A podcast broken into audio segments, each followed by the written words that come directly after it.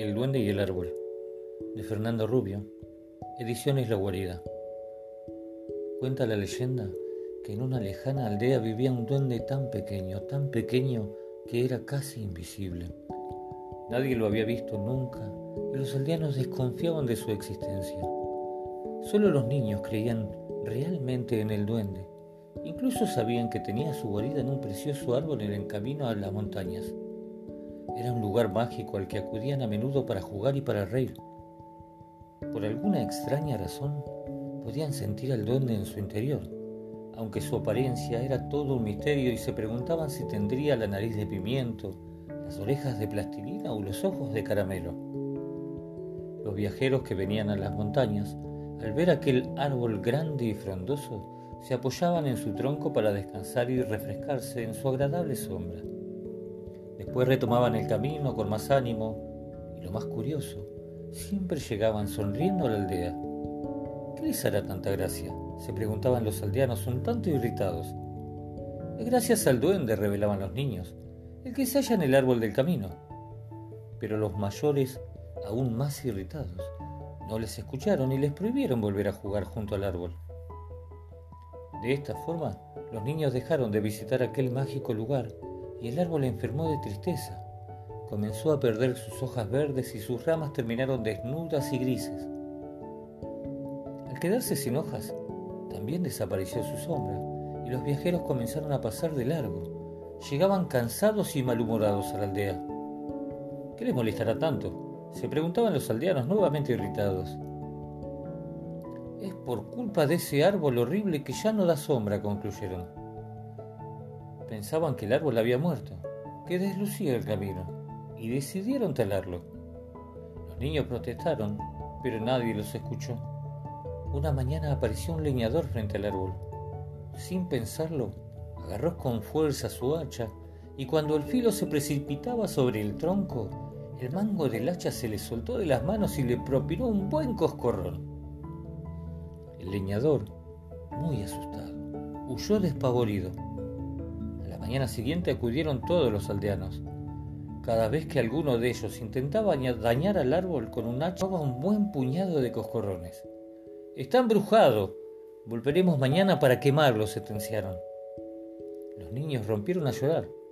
El árbol no está embrujado. Es la guarida del duende, trataron de explicar.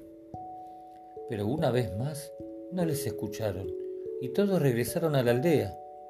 Al alejarse, el aldeano más viejo miró hacia atrás y por un instante creyó ver una hoja de color azul que brotaba de una rama del árbol. Negó con la cabeza y continuó su camino.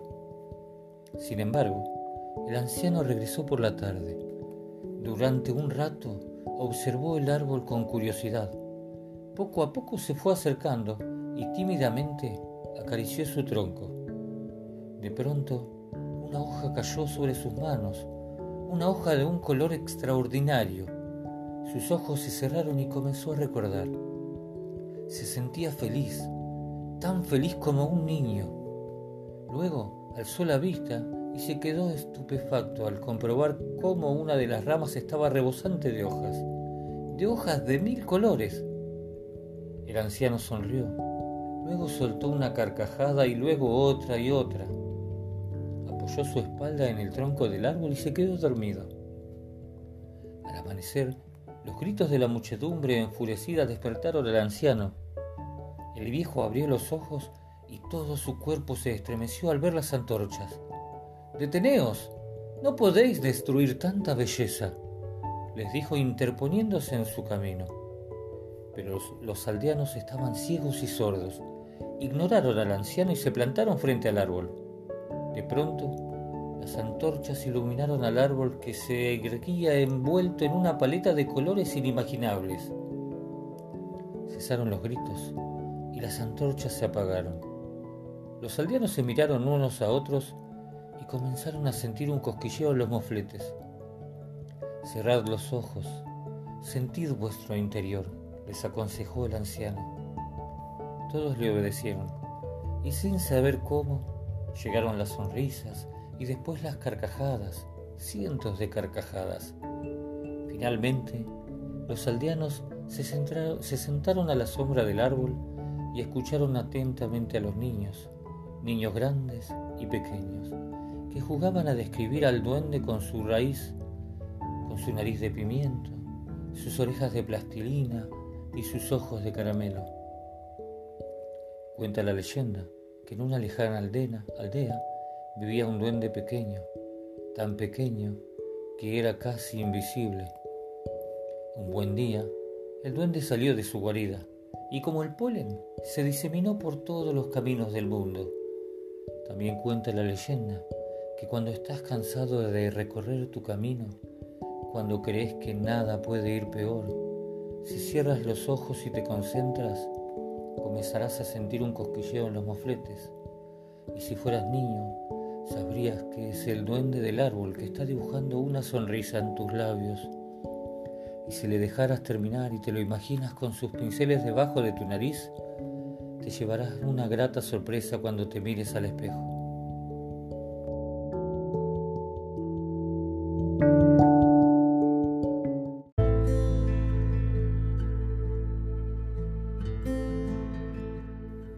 Buenas noches, soy Gustavo Campo.